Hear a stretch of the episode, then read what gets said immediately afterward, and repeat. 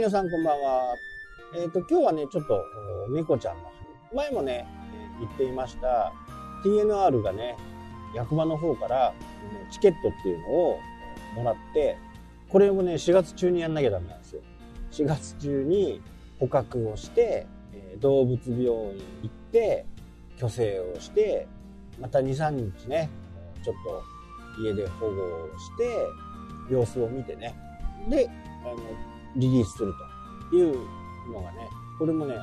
期限が決められてて、もうちょっと4月だいぶ入っちゃいましたけど、だいぶというかまあちょっと入っちゃいましたけど、4月1日から月末まで、これのチケットなんでね、これがなかなか、これも入ってるんでね、猫のやつをやるのもね、えー、僕一人じゃできないんで、僕の都合がのいい時やればいいっていうもんでもないんですよ。捕獲して、なるべくだったら、まあ夜捕獲作業はやるんでね。捕獲してそこから動物病院の先生のところにね決められてるんですよ。その無料のチケットを使えるところ。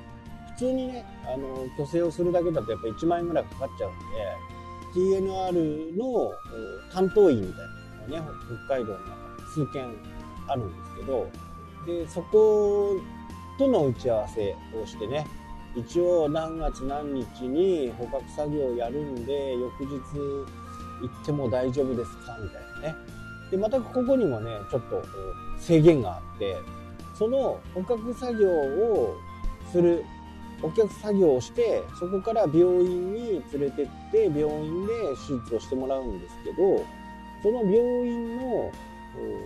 TNR を使える枠っていうのがまたあるんですよね。で、今回は、まあ、そんなに枠、今年からか、去年から申請して、今年から、去年から申請して、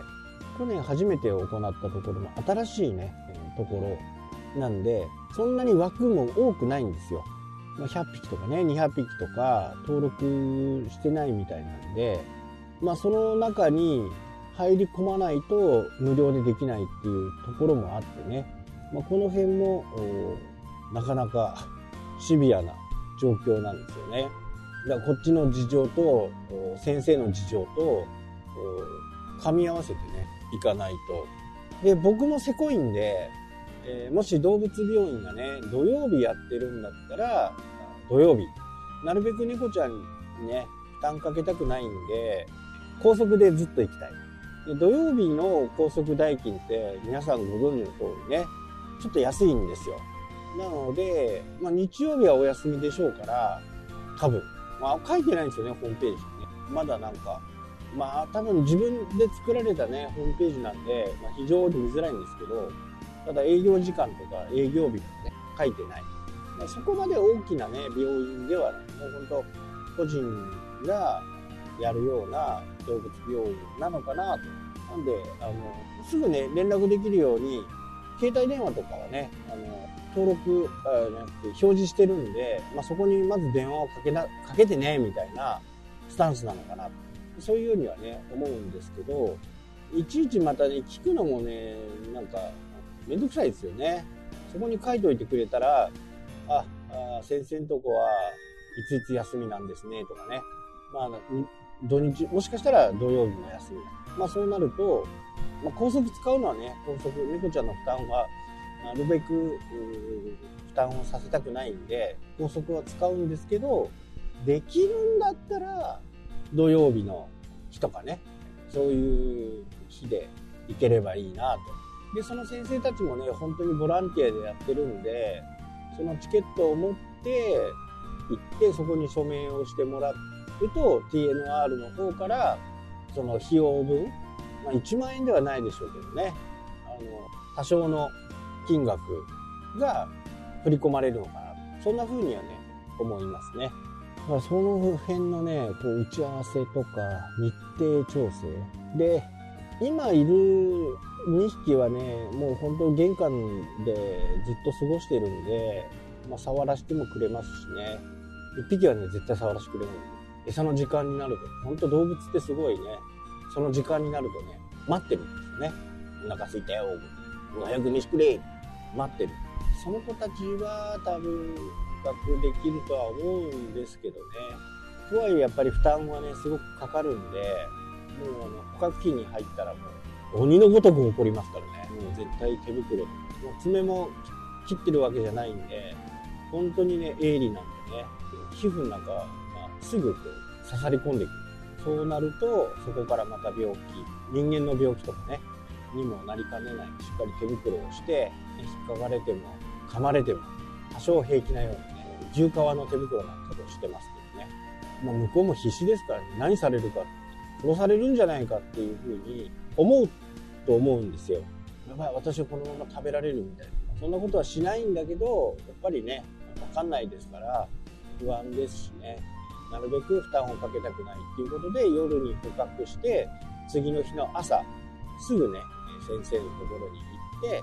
また家に戻ってくると。幸いね、うちにいる、うちにいるやつ、家猫4匹は、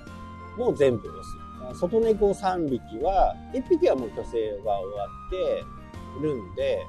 2匹だ、合計3匹いるんですけど、これも全部オスなんです。本当に。男しかいない。そんな家なんですけどね。男の子の場合は、シーツね、あの比較的簡単なんですよね。お腹を開けたりしないんで、結構、猫ちゃん自身の負担も、で、当然麻酔をかけてね、手術をして、耳のカットですね。桜猫。皆さんの家の周りにもね、もしかしたら桜猫ちゃんいるかもしれない。そんな時は、そっとしといてあげてくれ。まあ、寄ってくる猫ちゃんもね、いるかもしれないんですけど、まあ、あまり、えー、餌もね、あの猫ちゃん好き嫌いもありますし、アレルギーとかね、え、そういったものもあったりするんで、そこはね、優しく見守ってあげてほしいです。うちのね、猫のリト君っていうのがいるんだけど、彼がね、今までやってたフードがね、ちょっと体に合わなくなってきて、それを食べると、ちょっと戻しちゃったりするんで、今、その子だけはね、違うフードを与えたり、ちょっとしたね、変化を人間が感じ取ってあげるとね、猫ちゃんの体にしね。なんかでも、最近みんな風邪ひいてる感じがします。家猫も外猫。あまり食欲がないかな。まあこれは時期を見てね、どうしたらいいのか。まあ2、3日様子見てね、いればいいのかなとは。まあうんちの方もしっかり硬さもいいと思う。健康ではあるとは思うけどね。まあその辺のうちご飯をあげる顔色見たり、向こうもそれなりに対応してくれるんでね。まあ猫なんでね、あんまりベタベタはしてこないんですけど、やっぱり寄ってきたりとかね。パソコンしてるとパソコンするなっつってパソコンしたりとか、俺を見ろ言わんばかり。まあ、そんな行動をとる。本当にね、4匹いればね、全然性格が違う。決して同じ性格のようどこにもいないと。なかなかそういった意味では面白いですね。この子にはこういう感じ、この子にはこういう感じね。これ猫を飼う楽しさなのかも、多頭飼いのね、楽しさなのかもしれないですね。はい、というわけでね、今日はこの辺で終わります。それではまた。